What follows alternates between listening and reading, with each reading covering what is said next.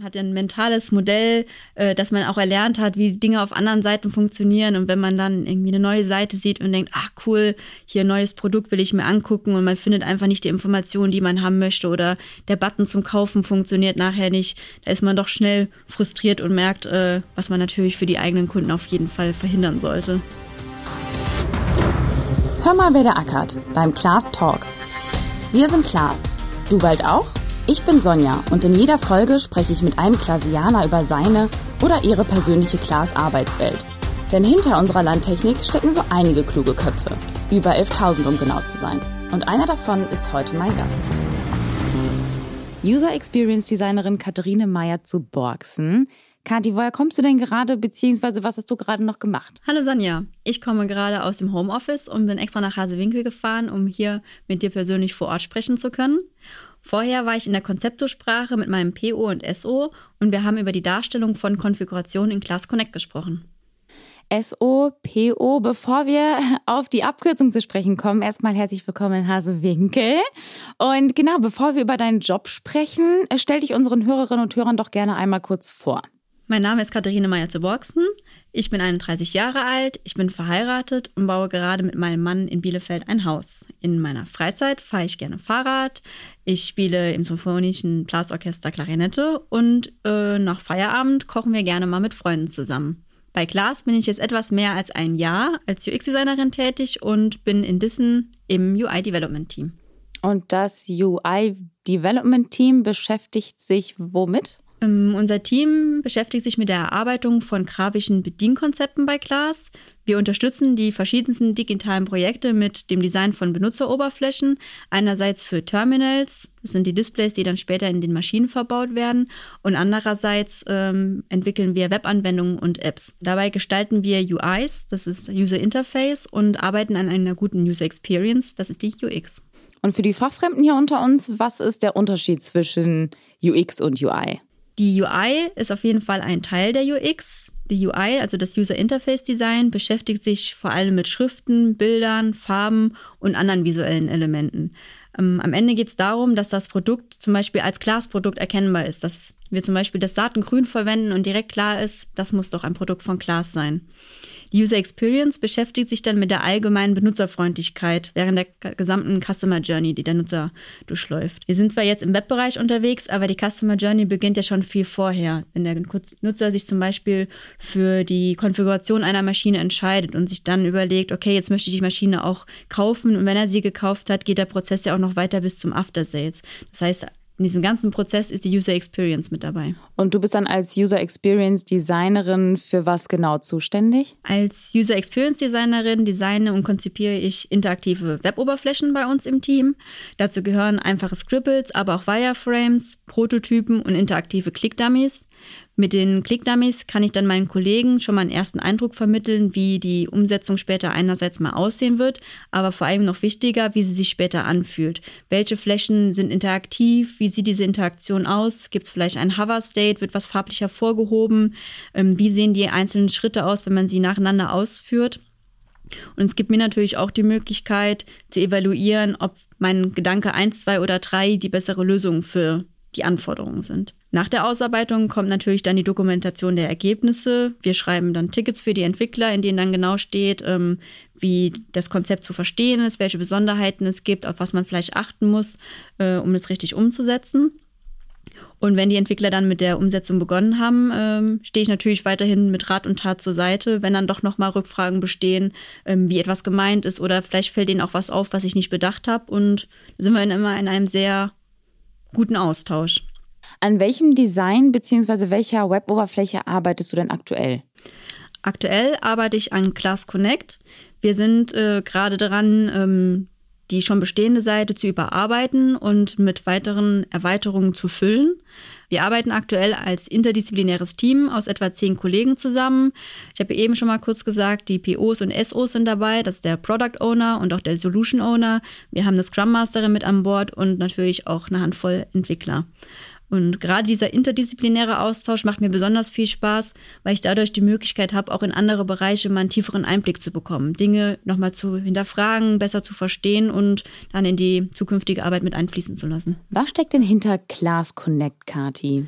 Class Connect ist eine digitale Kundenplattform für Landwirte und Lohnunternehmer und gibt äh, einen Überblick über den eigenen Maschinenpark. Der Kunde kann sich dann den Status seiner Maschinen zum Beispiel angucken, wird aber auch bei der Suche nach dem passenden Schmierstoff oder zum Beispiel bei der Bestellung der richtigen Ersatzteile unterstützt. Ähm, heute habe ich zum Beispiel vorgestellt, wie der Nutzer seine erstellte Konfiguration in Class Connect speichern, anzeigen, aber auch bearbeiten kann. Die Konfiguration wird dann später als Kachel dargestellt und der Kunde kann auf einen Blick erkennen, welche Maschine er sich konfiguriert hat und für welche Zusatzausstattung oder vielleicht auch für welche Cross-Products er sich entschieden hat. Das Ziel ist, dem Nutzer einen guten Überblick zu geben und eine hohe Interaktionsmöglichkeit, um dann auch in Zukunft weiter mit dieser Konfiguration arbeiten zu können. Das Wichtigste natürlich, dass er diese Konfiguration am besten auch bestellt. Und äh, nachdem du das jetzt vorgestellt hast, was ist jetzt quasi deine nächste Aufgabe? Nächste Aufgabe, über die wir heute schon mal gesprochen haben, ist das Erstellen der Maschinendetailseite. Da ist es wichtig, welche Informationen für den Nutzer von Bedeutung sind. Die Informationen bekomme ich dann vom PO. Wir überlegen dann, wie können wir diese Informationen clustern. Wird das eine ganz lange Seite oder ist es sinnvoll, die Seite vielleicht in mehrere Teile zu unterteilen, um eine bessere Struktur und Übersichtlichkeit äh, zu geben? Ähm, dann ist natürlich wichtig, in welcher Reihenfolge sollen die Informationen angezeigt werden? Was ist besonders wichtig im Alltag und was ist vielleicht eher eine Randinformation, die nicht so häufig benutzt wird und deswegen weiter unten angeordnet werden kann. Dann äh, beschäftigen wir uns natürlich immer mit der Frage, wie kann man das auch ähm, zum Beispiel auf einem Tablet aussehen lassen. Der Nutzer ist nicht nur immer am äh, Desktop unterwegs, sondern vielleicht auch mal unterwegs, hat ein Tablet oder ein Handy in der Hand. Und da ist es natürlich auch wichtig, dass die Informationen auch auf kleineren Displays passend dargestellt werden. Und das kann doch immer mal wieder die ein oder andere Herausforderung mit sich bringen, wenn man auf einmal ein bisschen weniger Platz zur Verfügung hat. das glaube ich. Genau, und dann ist natürlich auch immer eine Frage, wie wird mit unterschiedlichen Informationen interagiert, was die passende Darstellungsform und ja, eine der wenigen Herausforderungen, mit denen wir uns aktuell so beschäftigen. Ja, hast du denn neben dem Projekt Class Connect ja auch sowas wie tägliche oder wiederkehrende Doings? Ja, wir beschäftigen uns natürlich immer mit der Ausarbeitung unseres Designsystems. Das ist für uns die Grundlage für die Konzipierung. Es besteht aus ähm, einzelnen Bauteilen, die dann zu Baugruppen kombiniert werden und die es uns ermöglichen, besonders schnell am Ende die Konzepte umzusetzen. Das ist ein vorgegebenes Design, auch schon eine Struktur, vielleicht auch eine Interaktion mit dabei. Und das will einerseits gepflegt werden, damit das immer weiter gut funktioniert, aber mhm. es kommt mhm. natürlich auch immer mal wieder was Neues dazu.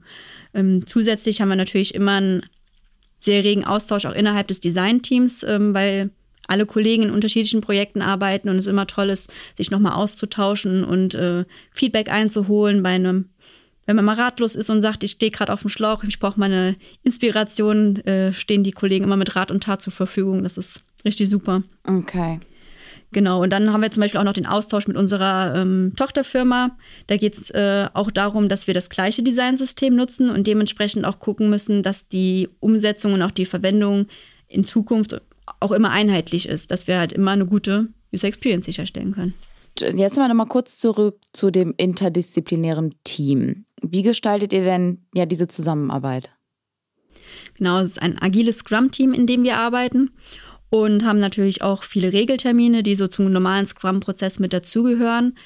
Termine, die für mich immer besonders wichtig sind, sind halt einerseits die Austausche mit den POs und SOs, in denen dann die Anforderungen für das nächste Thema besprochen werden. Die Termine kann ich auch dazu nutzen, um schon mal erste Konzeptideen vorzustellen und auch zu besprechen. Und wenn wir dann gemeinsam sagen, so, das Konzept steht, das ist soweit, dass wir es in die Entwicklung geben können, können wir das dann dem gesamten Team vorstellen und wenn es dann keine Rückfragen mehr gibt, genau, geht es in die Umsetzung. Und wenn es umgesetzt ist, äh, können wir nochmal eine gemeinsame Review machen und gucken, was aus der Idee geworden ist. Trefft ihr denn auch alle Entscheidungen gemeinsam? Ja, das ist nicht so einfach. Äh, ich glaube, gemeinsam treffen kann man die wenigsten Entscheidungen. Es ist immer ein sehr dynamischer Austausch. Aber am Ende ist es wichtig, dass der jeweilige Experte dann entscheidet. Der PO ist für die Anforderungen wichtig und wie das Wort schon sagt, Product Owner ist für das Produkt verantwortlich und muss am Ende sagen, genauso habe ich mir das vorgestellt, so ist es ein Mehrwert für den Nutzer. Ich kann entscheiden, was die passende Darstellung und Interaktionsmöglichkeit ähm, am Ende ist und die Entwickler sind natürlich für die Umsetzung verantwortlich. Ich meine, gerade bei dir, ne, Design ist ja auch ja so eine Art Geschmackssache. Wie gehst du denn damit um, wenn du ja mal nicht den Geschmack eines jeden triffst? Ja, im Designbereich sollte man gut mit Kritik umgehen können. Allerdings sind wir hier immer sehr konstruktiv unterwegs und es ist auf gar keinen Fall persönlich gemein, sondern es gibt die Möglichkeit, das Design und das Konzept einfach nochmal aus einem anderen Blickwinkel zu betrachten und dann auch natürlich nochmal anzupassen. Ähm, unser Ziel ist es, dass die Plattform am Ende für unsere Zielgruppe ansprechend und nutzerfreundlich gestaltet ist und da hat dann am Ende der persönliche Geschmack nichts zu suchen. Abgesehen aber vom persönlichen Geschmack, ähm, was macht denn trotzdem für dich persönlich ein gutes bzw. nutzerfreundliches Design für unsere Kunden aus oder für unsere Nutzer? Für mich ist eine ansprechende Gestaltung wichtig und dass der Nutzer erkennen kann, mit welcher Bedienoberfläche er wie interagieren kann. Welche Fläche ist klickbar, welche Fläche bringt mich wohin, wie navigiere ich, wie komme ich wieder zurück. Und natürlich ist wichtig, dass man Fehler vermeidet. Grundsätzlich sollte natürlich kein Fehler entstehen, aber natürlich kann immer mal was schiefgehen und dann sollen wir, muss man darauf achten, dass der Nutzer nicht frustriert wird. Weil diese Frustration führt am Ende zu einer schlechten User Experience und das ist genau das, was wir vermeiden wollen. Gute User Experience ist schwer zu messen. Der Nutzer ist zufrieden und der Kauf wird vielleicht abgeschlossen hoffentlich abgeschlossen. Ja. Aber die schlechte Experience führt dazu, dass der Nutzer vielleicht gar nicht mehr auf die Seite kommt. Und genau das müssen wir eben verhindern.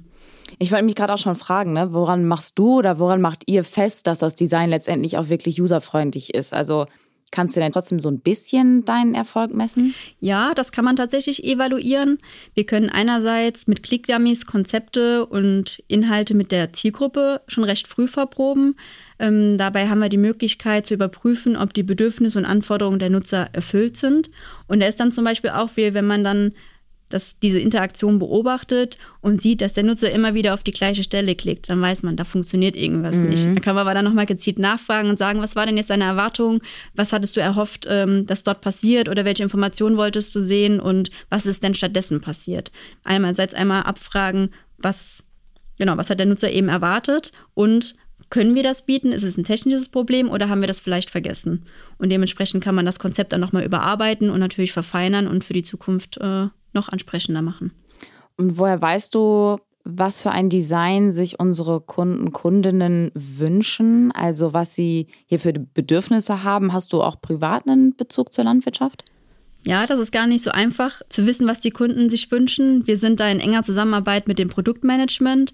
Die sind im engen Kontakt mit Vertretern und Stimmen des Marktes und auch mit Kunden und Nutzern und geben uns dementsprechend Feedback, äh, damit wir die Konzepte dementsprechend ausarbeiten können. Ich selbst habe keinen landwirtschaftlichen Hintergrund, habe mich aber deswegen umso mehr gefreut, als ich letzten Sommer dann die Gelegenheit hatte, tatsächlich mal bei der Ernte mitzufahren. Ah, wie, du warst schon bei der Ernte mit dabei? Ja, letztes Jahr im, August äh, ging es dann zur Weizenernte. Es äh, gab die Möglichkeit, sich zu melden und dann dachte ich mir, das ist die Gelegenheit, endlich mal ein bisschen mehr Kontakt mit den Maschinen zu haben und nicht nur im digitalen Bereich unterwegs zu sein. Und es war schon ziemlich cool, dann nach Feierabend schon so leicht im Sonnenuntergang am Feld anzukommen mhm. und das erste Mal dann in die Maschine einzusteigen und zuerst mal zu staunen, was es da alles so zu sehen gibt, wie viel Technik doch tatsächlich mittlerweile in so einer Maschine mit drin steckt. Und nach den ersten paar Runden äh, wurde ich doch dann tatsächlich auch gefragt, ob ich nicht selber mal eine Runde drehen will. Und das war natürlich äh, das Highlight schlechthin. Also du hast auch quasi selbst gelenkt. Ja, ich durfte auch selber mal äh, ein paar Schalter drücken. Hast du denn auch in diesem Zusammenhang dann auch äh, ja, Kundinnen kennenlernen dürfen? Ja, einen habe ich tatsächlich kennengelernt. der, es war der Besitzer des Feldes, äh, den, mit dem hatte ich die Gelegenheit, während des Abdankens mal kurz ins Gespräch zu kommen. Mhm. Und es war schon sehr interessant, einmal festzustellen, äh, was für ein Schlagmensch das ist, vielleicht auch welches Vokabular genutzt wird und auch mal ein paar Fragen zu stellen. Die mögen für ihn vielleicht ein bisschen plump gewesen sein, aber ja. zuerst mal Dinge, die mich interessiert haben und als Laie äh, vor Seele gebrannt haben. Auf jeden Fall ein ziemlich cooles Erlebnis. Jetzt aber noch die Frage, inwiefern beeinflusst dich dein Beruf privat? Also ich meine, wie sehr fuchst es dich, wenn du jetzt zum Beispiel beim Online-Shopping oder sonst wo auf irgendwelchen ähm, Web-Oberflächen ähm, ja eine schlechte User Experience erfährst? Also ich meine, mich als Laie nervt das ja schon, aber wie gehst du damit um? Ja, das ist wirklich schon eine Berufskrankheit und es fuchst mich doch immer mal wieder sehr. Ähm, wenn was nicht funktioniert, so wie ich es erwarte. Man hat ja ein mentales Modell, äh, dass man auch erlernt hat, wie Dinge auf anderen Seiten funktionieren. Und wenn man dann irgendwie eine neue Seite sieht und denkt, ach cool, hier ein neues Produkt will ich mir angucken und man findet einfach nicht die Informationen, die man haben möchte oder der Button zum Kaufen funktioniert nachher nicht, da ist man doch schnell frustriert und merkt, äh, was man natürlich für die eigenen Kunden auf jeden Fall verhindern sollte. Auf jeden Fall äh, ein gutes Beispiel oder halt eben auch äh, Best und Worst Practice, an dem man sich da orientieren kann. Gibt es denn auch sonst eigentlich Trends, die du besonders super findest oder aber mit denen du dich irgendwie ja weniger anfreunden kannst? Also ich tue mich schwer damit, äh, Trends in dem Bereich umzusetzen. Es ist schwer, fancy Ideen mit reinzubringen. Hier vielleicht noch irgendwie ein bisschen Schnee, dass der von der Decke fällt oder irgendwie ein Ton, der abgespielt wird oder die ganze, am, am schlimmsten finde ich ja Hintergrundmusik, weil am Ende ist es so, dass unser Nutzer diese Seite tagtäglich bei seiner Arbeit nutzen soll. Es soll effektiv, effizient und zufriedenstellend nutzbar sein und äh, eine gute Bedienbarkeit bieten, eine gewisse Konsistenz und auch Logik erfüllen. Und deswegen versuchen wir damit, äh, den ganz zu außergewöhnlichen Ideen uns ein bisschen zurückzuhalten. Absolut verständlich. Wenn du ein neues Projekt angehst und quasi bei einem weißen Blatt Papier startest, was ist denn dann in der Regel so dein erster Schritt? Ja, am Anfang geht es bei mir immer zuerst mal darum, die Anforderungen zu verstehen, nochmal Rückfragen zu stellen. Grundsätzlich ist es immer wichtig, so viele Fragen wie möglich zu äh, stellen, ähm, um genaues Bild davon zu haben, was eigentlich gefordert ist. Und dann fange ich mit äh, ersten Scribbles an. Ich bin gern nochmal mit Bleistift und Papier unterwegs, um auch mal ein erstes Wireframe zu erstellen. Wie soll der Ablauf sein? Und wenn ich das dann für mich klar habe, wird es dann digital. Dann gehe ich in unser Programm und erstelle einen ersten Click-Dummy oder einen Prototypen und ähm, wenn ich dann mir sicher bin, dass das schon mal ein äh, guter Stand ist, bespreche ich das mit äh, unserem PO. Und wenn wir dann alles ergänzt haben, was vielleicht noch gefehlt hat oder was noch geändert werden soll, was vielleicht noch missverständlich war oder ergänzt werden kann, wird der Clickdummy finalisiert und dann an die Entwicklung übergeben. Okay. Und wie bist du denn eigentlich selbst auf den Beruf User Experience Designerin aufmerksam geworden? Ich hatte für mich den Beruf zuerst tatsächlich gar nicht so auf dem Schirm. Ich habe ähm, zuerst Medieninformatik und Gestaltung in Bielefeld äh, studiert. Fand den Studiengang damals schon sehr spannend, weil das ein interdisziplinärer Studiengang ist, äh, bei dem die Gestaltungskurse an der FH Gestaltung unterrichtet wurden und die Informatikkurse eben an der Uni.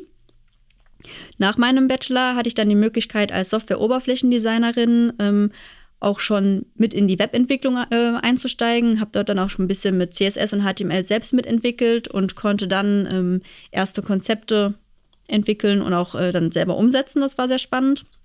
Nach ein paar Jahren habe ich dann tatsächlich das erste Mal richtig als UX-Designerin angefangen zu arbeiten oder zumindest war es dann die richtige Stellenbeschreibung und äh, hatte dann in einem Startup die Möglichkeit, auch ein Webportal ähm, mit aufzubauen. Und als dann letztes Jahr ein guter Freund von mir erzählt hat, dass es eine UX-Stelle bei Klaas gibt, war ich natürlich direkt neugierig. Und äh, ja, er hat die mir so gut verkauft, dass ich mich dann direkt beworben habe. Und äh, das Beste daran ist, dass er selber kurz davor erst geworben wurde und äh, ja, wir da jetzt versuchen natürlich noch mal noch neue Kollegen zu finden, die wir erwerben können. Ja, so, so schließt sich dann quasi der Kreis. Vielen Dank auf jeden Fall an diesen Kollegen. Ähm, ja, was war dir denn bei der Wahl dann des neuen Arbeitgebers besonders wichtig? Wo hast du darauf geachtet? Mir war wichtig, dass ich in einem Team arbeite, in einem UI-Team arbeite, in dem wirklich ein guter Austausch ist, in dem wir eine gute Zusammenarbeit haben, auch übergreifend mit den anderen Kollegen. Es ist immer ein wertschätzender Austausch und natürlich zukunftsorientierte Themen. Und nachdem mein Freund äh, mir von der Stelle erzählt hat, hatte ich dann natürlich direkt auch ein gutes Gefühl, dass das äh, auch so klappen wird. Und wenn du an deinen Start bei Klaas zurückdenkst, wie war das für dich als, ich sag jetzt mal, Quereinsteigerin in der Landtechnik? In der Gestaltung von Webseiten hatte ich natürlich schon Erfahrung. Ähm, das ist mir nicht schwer gefallen, da direkt Ideen mitzubringen und in die Entwicklung mit einzusteigen oder in die Konzipierung mit einzusteigen. Allerdings war ich jetzt noch nicht so versiert in den landwirtschaftlichen Themen aber dementsprechend hochmotiviert, mich in die Fachthemen einzuarbeiten, meine Vokabeln zu lernen und hatte natürlich immer äh, einen guten Austausch mit meinen Kollegen, die mir ganz viele Fragen beantwortet haben. Und bei Klaas gibt es auch wirklich viele Weiterbildungsmöglichkeiten, in denen man sich dann auch nochmal in ein Thema weiter reinarbeiten kann. Welche Motivation und welches Mindset benötige ich denn, um als User Experience Designerin ja meinen Weg zu gehen? Ja, als UX-Designerin sollte man schon offen und interessiert sein. Ich habe ja eben schon gesagt, man sollte auf jeden Fall viele Fragen stellen und dem Problem auf den Grund gehen, um es wirklich zu verstehen und dann eine Lösung dafür entwickeln zu können. Man sollte natürlich seine Argumente parat haben, wenn dann doch mal eine Rückfrage zum Konzept kommt. Und man sollte natürlich kritikfähig sein. Wobei es am Ende nie darum geht, jemanden persönlich zu kritisieren, sondern es geht immer darum, das Produkt für den Kunden zu optimieren, ein möglichst gutes Ergebnis am Ende zu haben. Und daher sollte man sich das nicht persönlich nehmen. Mhm. Nun sind wir aber auch schon wieder am Ende unserer Podcast-Folge angekommen. Kati, und das bedeutet für dich, ich habe noch drei letzte Fragen mit der Bitte, diese kurz und knackig zu beantworten. Bist du dafür bereit? Los geht's. Was treibt dich an? Mich treibt an einerseits der Spaß an der Arbeit, aber auch jeden Tag neue und spannende Themen zu haben und natürlich meine super Kollegen. mit welchem Klasianer würdest du denn gerne für einen Tag den Arbeitsplatz tauschen? Das ist eine schwere Frage. Da ich tatsächlich noch nicht sehr viele Bereiche von Klaas kennengelernt habe, kann ich mir vorstellen, dass es wirklich viele spannende Arbeitsplätze gibt und von daher würde ich eigentlich doch gerne überall mal Mäuschen spielen. Wenn du deinem 20-jährigen Ich rückblickend einen Rat geben dürftest, welcher wäre das? Meinem 20-jährigen Ich würde ich raten, dass es in Ordnung ist, auch mal was auszuprobieren und natürlich auch seine Meinung zu ändern. Kathi, Danke, dass du heute mit dabei warst und für die Einblicke in deine persönliche Klassarbeitswelt. Liebe Sonja, es hat mir sehr viel Spaß gemacht. Äh, ich hoffe, wir sehen uns bald wieder. Ja, und ich freue mich, wenn ihr nächsten Monat wieder mit dabei seid. Dieses Mal erfahren wir von Christoph Molinari, wie der gelernte Ingenieur bei Klaas zum Personaler wurde. Ja, und was er auf seinem Weg dorthin alles erlebt hat. Bleibt auch in der Zwischenzeit auf dem Laufenden und folgt uns auf Instagram unter Klaas-Careers oder auch auf LinkedIn. Und nicht vergessen, abonniert und bewertet gerne unseren Podcast und seid dabei, wenn es in einem Monat wieder heißt. Hör mal, wer der ackert beim Class Talk.